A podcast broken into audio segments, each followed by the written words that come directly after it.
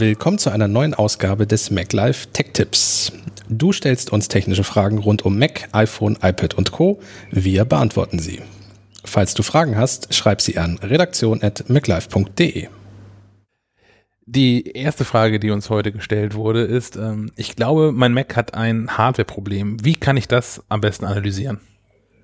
Äh, ist natürlich aus der, Ferne immer erst, erst, aus der Ferne immer schon etwas schwierig. Es gibt Profis für sowas. Nein, ähm, Gott. Ich glaube, glaub, es wird eine sehr kurze Rubrik, wenn wir alle Fragen so beantworten. fragen Sie nicht uns, fragen Sie einen Profi. Nächste Frage. Ähm, nein, ich, ich, ich kenne das aus einem mir vorgefallenen Fall, schöne Formulierung. Ähm, mir ist einmal eine Festplatte von meinem iMac flöten gegangen und ähm, es gibt tatsächlich eine Tastenkombination, die man drücken kann beim Start des Macs. Ähm, und das ist, äh, ist das D. D. Einfach D gedrückt halten. Das ist auch keine Kombination. Ne? Diagnose. Ne? Ähm, also es gibt eine Taste, die man drücken kann. Also die Taste am besten schon drücken, bevor man den Startknopf drückt von seinem Mac oder MacBook und dann den Startknopf drücken und dann startet das Diagnoseprogramm von Apple und fährt einmal durch und dafür braucht es auch ja, also der Bildschirm sollte schon funktionieren, glaube ich, an dem MacBook. Aber die, die restliche Hardware wird dafür im Grunde nicht benötigt. Also es startet auch bei kaputten Festplatten oder Arbeitsspeicher, glaube ich. Ähm, irgendwie kriegt der Mac das hin. Und äh, da wird dann meistens schon, wenn jetzt wirklich ein gravierender Fehler an der Hardware ist, ein Bericht ausgespuckt, der sagt, das und das ist kaputt. So. Äh, man kann auch in seltenen Fällen, wenn das mit diesem D gedrückt halt nicht so richtig funktioniert, kann man noch mal Alt und D als Tastenkombination. Was ist denn äh, dieses probieren. Alt eigentlich? Äh, die die die Modifier-Taste, die alternative Belegung anderer Tasten aktiviert. Wie heißt sie denn auf dem aktuellen MacBook? Option. Aha. Gut. Nur, dass wir das geklärt haben. Sonst suchen die Leute sich ja tot. Früher auf den guten Tastaturen hieß die Alt. Ja. Ja. genau. Haben wir gleich noch was. Aber da war auf der Command-Taste auch ein Apfel drauf. Das stimmt, ja. Wenn das auch nichts bringt, dann sollte man vielleicht tatsächlich zum Profi gehen. Wahrscheinlich. Ja. Um das Gerät einmal durchchecken zu lassen, weil dann muss man das mal aufschrauben und extern mal gucken, was damit wirklich nicht in Ordnung sein sollte.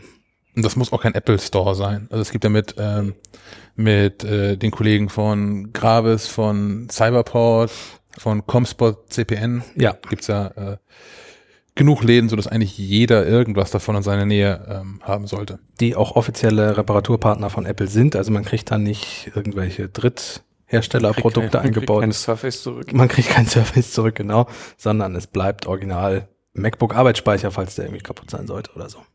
Ja. Wollen wir noch was zur Garantie sagen? Also, wenn sowas passiert innerhalb der Garantie und das Gerät ist nicht runtergefallen, Apple gibt ein Jahr Garantie. Genau. Es gibt aber zwei Jahre Gewährleistung. Ähm, da gibt es nur ein Problem. Normalerweise dreht sich die Beweislast nach einem halben Jahr um.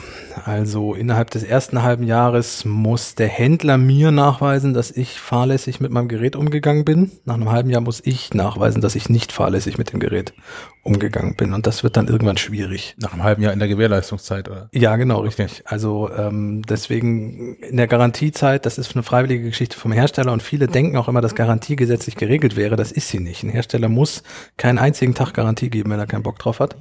Äh, er muss nur Gewährleistung geben, weil die in der EU geregelt ist. Ähm, allerdings ist das, wie gesagt, schwierig nach einem halben Jahr. Innerhalb des ersten halben Jahres kriegt man von fast jedem Hersteller alles problemlos umgetauscht. Außer es ist ganz klar Eigenverschulden. Danach wird es, wie gesagt, ein bisschen schwierig. Sonst auch mal die Option, ähm, sich so ein Apple Care Paket zu kaufen, wenn man ja. da irgendwie so ein bisschen ähm, Wir haben ängstlicher davor ist. Im Podcast schon mal drüber gesprochen, im Schleifenquadrat. Ähm, das ist eine Garantieverlängerung von Apple auf zwei beziehungsweise drei Jahre, je nach Gerät. Genau. Und auch je nach Gerät zu ähm, unterschiedlichen Preisen ich glaube, unser Fazit war, man muss sich das mal durchrechnen. Also jeder für sich selbst, ob man da, wie hoch man so das eigene Tollpatschigkeitsrisiko ja, bewertet, ja, ja. Dinge runterzuwerfen, äh, ob sich das lohnt, da nochmal. Wofür man das Gerät selbst ein, benutzt. Ein, ich glaube, überall dreistelligen Betrag reinzuwerfen, um ja. da die Garantieverlängerung mit ähm, zu kaufen. Genau. Ja, und außerhalb kann man es sich aber trotzdem unter Umständen doch noch lohnen, Sachen zu reparieren, muss man auch wieder vom Fall abhängig machen. So, wenn jetzt ein Auto über ein MacBook drüber gerollt ist, Ist wahrscheinlich ein wirtschaftlicher Totalschaden, wenn aber nur der Arbeitsspeicher hinüber ist, ist das bei vielen Modellen austauschbar, aber leider nicht bei allen. Ja, weil die teilweise verlötet sind. Gut. Also die Kurzantwort D gedrückt hat beim Starten, wenn das nicht geht, Alt D. Und wenn dann immer noch nicht geht, geht, ab zum, zum Händler, ja. zur Reparaturwerkstatt. Wunderbar. Ähm, es geht ums iPhone. Wie kann ich da eigentlich einen QR-Code scannen? falls ich überhaupt einen QR-Code scannen möchte. Was ist ein QR-Code? Ich habe kurz Angst, ob das eine ernst gemeinte Frage ist. Nein, das ist jetzt, äh, Uli Wickert hat mal erzählt, dass er, du hast die Folge auch gehört von, vom, vom alles, alles gesagt von, von alles Zeit gesagt, Online und Zeit Magazin, ja. Ähm, dass er äh, Journalist, also dass er seinen Beruf als Journalist ausgenutzt hat, um einen Käsehändler seines Vertrauens mal dumme Fragen stellen zu können. So nach dem Motto, er fragt das ja für den Leser, für den Zuschauer, für den Zuhörer. Es ist ja gar nicht er, der diese dummen Fragen stellt. Deswegen kann ich jetzt auch endlich mal fragen, auch rein journalistischen Gründen, was ist ein QR-Code? Du, du willst damit sagen, du weißt nicht, was ein QR-Code ist. Ja, natürlich weiß ich, was ein QR-Code ist. das war sehr verklausuliert. Also im, im, Prinzip eine Erweiterung von, von diesen Bar-EAN-Codes, die wir alle kennen, die Strichcodes. Ähm in, in eine weitere Dimension, sind in der Regel immer quadratisch äh, und können deshalb mehr Informationen speichern. Zum Beispiel komplette ähm, Links zu Websites oder ähm, VCF-Visitenkartendaten. Je länger so ein Link ist, der dahinter liegt, umso verschachtelter ist dieser QR-Code. Mhm. Genau, desto komplexer wird er und desto wichtiger ist im Zweifel dann, dass er nicht auf dem Tintenstrahldrucker zu Hause ausgedruckt worden ist, weil er nicht mehr lesbar ist. Genau. Mhm. Äh, und lange Zeit brauchte man für diese QR-Codes, weil Smartphones das nicht automatisch konnten, eine App, einen QR-Code-Reader, den man nutzte, den man aufmachte, äh, dann die Kamera aktivierte und dann auf diesen QR-Code hielt. Das braucht man jetzt nicht mehr. Sondern? Seit einiger Zeit sogar schon nicht mehr. Inzwischen macht das iPhone das selbst, wenn man es möchte. Genau, man muss nur noch die Kamera-App öffnen. Man muss es aktivieren. Ach, das muss man, ist das nicht opt, also ist das nicht opt-in? So. Da, oder man kann es deaktivieren, ich weiß es nicht. Wo mache ich das denn? In den Einstellungen der Kamera. Genau wenn man das eingeschaltet hat. Guck natürlich live nach, damit ich jetzt kein Quatsch erzähle. Ja, und ich erzähle, wie das funktioniert, wenn man live eingeschaltet, also wenn man eingeschaltet, Kamera anmachen, auf den QR-Code halten und wenn das aktiviert ist, kommt so eine Art Push-Nachricht von oben runter, die einen fragt, ob man äh, zum Beispiel die Webseite, die dieser QR-Code ähm, hinterlegt ist dahinter, ob man die aufrufen möchte. Genau, ähm, die Einstellung ist tatsächlich einfach unter Kamera und dann gibt es einen Schieberegler für QR-Codes scannen. Den kann man ausmachen, falls einen das nervt. Ja. Lustig ist, dass äh, der Kollege Thomas Raukamp, den ihr ja auch kennt aus, dem, aus diesem Podcast, der hat früher die Beat gemacht, mit dem wir zusammen gemacht. Und er war ein Vorreiter in Sachen QR-Code. Er hat die nämlich schon ins Heft gebracht, da wusste noch keiner, was das ist. Konnte auch noch keiner was mit anfangen. Haben wir dann irgendwann wieder rausgelassen. Und naja, heute wäre ein guter Zeitpunkt, aber heute braucht man das, glaube ich, auch nicht mehr. Ich denke auch, es gibt auch für diesen, diesen großartigen, ist es ein Tumblr-Blog, ich glaube schon. Der ja. heißt äh, sowas ähnliches wie People Scanning QR-Codes und es ist einfach eine, eine leere Seite, wo es kein einziges Foto von gibt. Weil, also tatsächlich, ich weiß nicht, wenn, wenn, wenn ihr da draußen regelmäßig QR-Codes nutzt, meldet euch gerne mal. Ich würde gerne mal jemanden kennenlernen, der, der regelmäßig QR-Codes scannt. Ich, ich kenne die von der Uni, da hing die neben der Raumnummer und verwiesen auf den Belegungsplan des Raumes.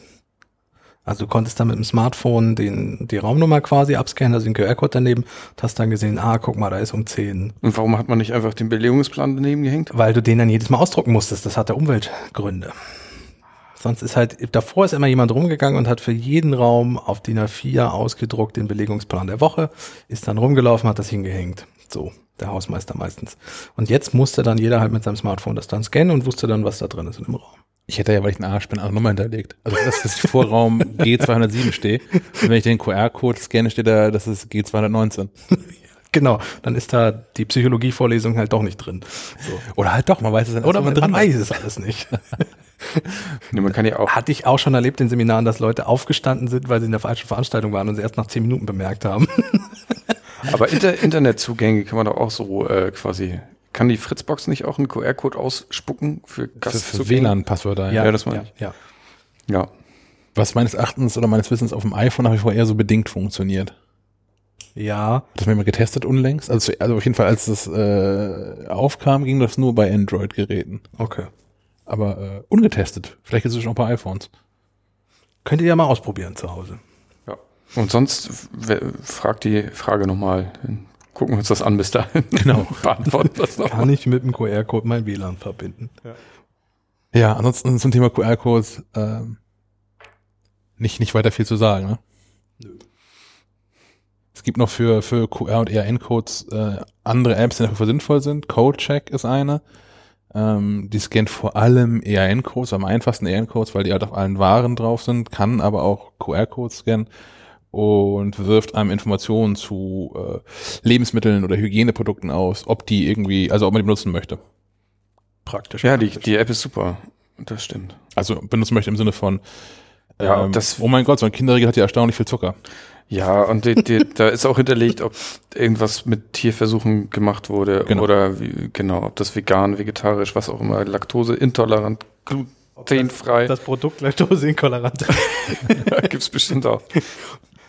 Man kann QR-Codes auch selbst erstellen, dafür gibt's diverse äh, Webseiten im Internet. Sogar mit Logo in der Mitte, wenn das nicht so groß ist. Stimmt. Ja. Ja, das muss man mal bedenken. Und, und was man, was viele nicht bedenken, die einen sehr komplexen QR-Code haben, weil sie eine, einen Deep Link Mhm. und einen endlosen Link da versuchen zu verklausulieren. Man kann natürlich auch einfach erstmal den Link Kürzen. kürzen lassen mit Ja. Bitly oder so und daraus dann einen QR-Code bauen, den man dann, der kann dann wesentlich kleiner sein, weil er nicht so komplex ist. Genau. Ich hatte das auch schon mal, dass ich auf Flyer habe QR-Codes drucken lassen und die Und zu Flyer klein war, waren. war nur, bestand nur aus dem QR-Code. Nein, die, die, der war zu klein, den hat kein Smartphone scannen können. Ja, gut. So, und das war natürlich ein bisschen doof. Ja, so viel zu QR-Codes.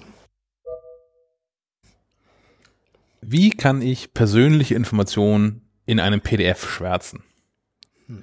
Das ist tatsächlich, wäre so mein Thema.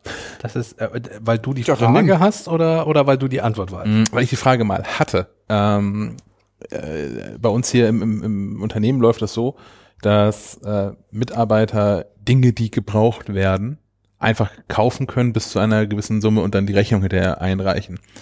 Ähm, zum Beispiel Apps, die wir für zu Review-Zwecken brauchen oder so. Ja, ich wollte gerade sagen, Und- das wusste ich gar nicht, aber ja, das stimmt, ich wusste es. Apps habe ich ja auch schon gekauft. Und Apple, Apple schickt ja nicht automatisch immer sofort eine Rechnung raus, wenn man es gekauft hat, sondern unter anderem kommt man ja zwei, drei Tage später so eine Sammelrechnung für die Sachen, die man in den letzten Tagen gekauft hat. Ähm, Und wenn ich so einen Beleg dann hier einreiche, möchte ich vielleicht gar nicht, dass die Menschen in der Buchhaltung wissen, was ich sonst so gekauft habe. Die Pups-App, die ich neulich vorgestellt habe, Ja, die muss ich aber mit abrechnen, weil die habe ich mir nicht privat gekauft. ja, oder unangenehmere Sachen oder Sachen, die einfach nichts angehen oder so. Ja, okay.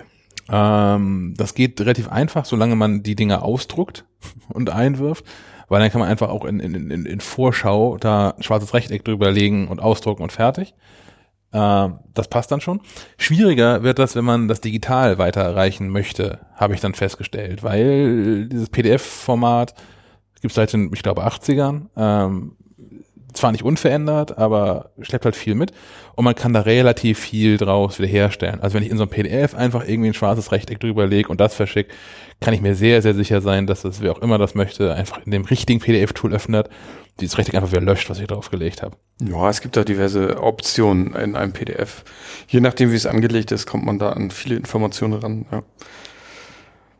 Selbst an, bei passwortgeschützten äh, PDFs ist es nicht sehr kompliziert da. Und dann trotzdem ranzukommen, ja. Also muss man vernünftige Vorkehrungen treffen und ähm, gute PDF-Editoren können das auch. Ich nutze ähm, PDF Expert. Das geht aber auch in PDF Pen Pro und natürlich auch in Adobe's äh, Acrobat Pro. Jo, danke. Ähm, die haben so eine Zensurfunktion, zumindest heißt sie in PDF Expert auch Zensur. Hm, zwar- Acrobat heißt es einfach schwärzen. Ja. Man kommt in, in PDF Expert kommt man dahin, indem man das PDF aufruft und dann auf Bearbeiten klickt, aber nicht oben in der Menüleiste, sondern in dem Programmfenster selbst gibt es einmal so, einen- so einen Ansichtmodus und so einen Bearbeiten-Modus. Und wenn man da auf Bearbeiten klickt, gibt es tatsächlich auch einen Button, der heißt einfach zensieren. Und mal zwei Optionen. Die eine ist dann, dann schwärzen oder löschen. Und ich habe es bisher auch tatsächlich nicht geschafft, ähm, Informationen, die ich daraus gelöscht habe, auf diese Art und Weise wiederherzustellen. Das ist erstmal keine Garantie, aber das scheint gut zu funktionieren und erhöht zumindest den Aufwand offensichtlich derart, dass es dann auch nicht mehr trivial ist. Und wer diesen Aufwand treibt, hat vermutlich auch ganz andere Möglichkeiten, um Informationen zu gelangen. Ja. Nee, warum sollte man die Sachen wiederherstellen können? Ähm, weil man sehr durchaus Also, was, Also ich, ja, also Acrobat speichert auch immer nur hinten dran, ne? genau. Ja, das, ja. Ja, gut. Und das ist, scheint damit eliminiert zu sein, weil auch mit äh, Adobe Acrobat Pro habe ich es dann nicht geschafft, ähm, diese Informationen wiederherstellen zu können. Und ich würde mal behaupten, was mit Adobes eigenen Tools nicht geht, geht vermutlich auch einfach nicht. Mhm. Weil ich davon ausgehe, dass die äh, im Zweifel mehr auslesen können als alle anderen. Speziell wenn es neue PDF-Dokumente sind, in diesem, was ist das, PDF X4 oder was der aktuelle Standard auch immer ist, den ja nicht mal alle anderen unterstützen. Ja. Gut. So macht man das. Acrobat genauso, gibt auch eine Schwärzenfunktion. Man wählt das äh, zu Schwärzende mm, aus, muss, glaube ich, do doppelt nochmal bestätigen, dass man das auch wirklich schwärzen will, weil es dann ja halt weg ist. Ich weiß nicht, ob das bei dem Expert auch so ist. Ähm, wenn man es speichert, dann ja. Also man kann, solange man nicht speichert, kann man es auch wieder rückgängig machen, die, die Operation. Aber wenn man es einmal gespeichert hat, dann ist es auch, dann ist es weg, weg. Mhm. Ja, sehr gut. Gut Von für alle amerikanischen Präsidenten und ihre Steuererklärungen. Von daher wäre vielleicht ähm, der, der Bonustipp noch, dass wenn man selbst diese Information irgendwann haben möchte, dass man sich nochmal, so dass das Original nochmal wegspeichert irgendwo. Ja, oder nur in einer duplizierten Kopie irgendwie arbeitet. Ja. Du hast auch eine Frage? Schreib sie an redaktion.maclife.de.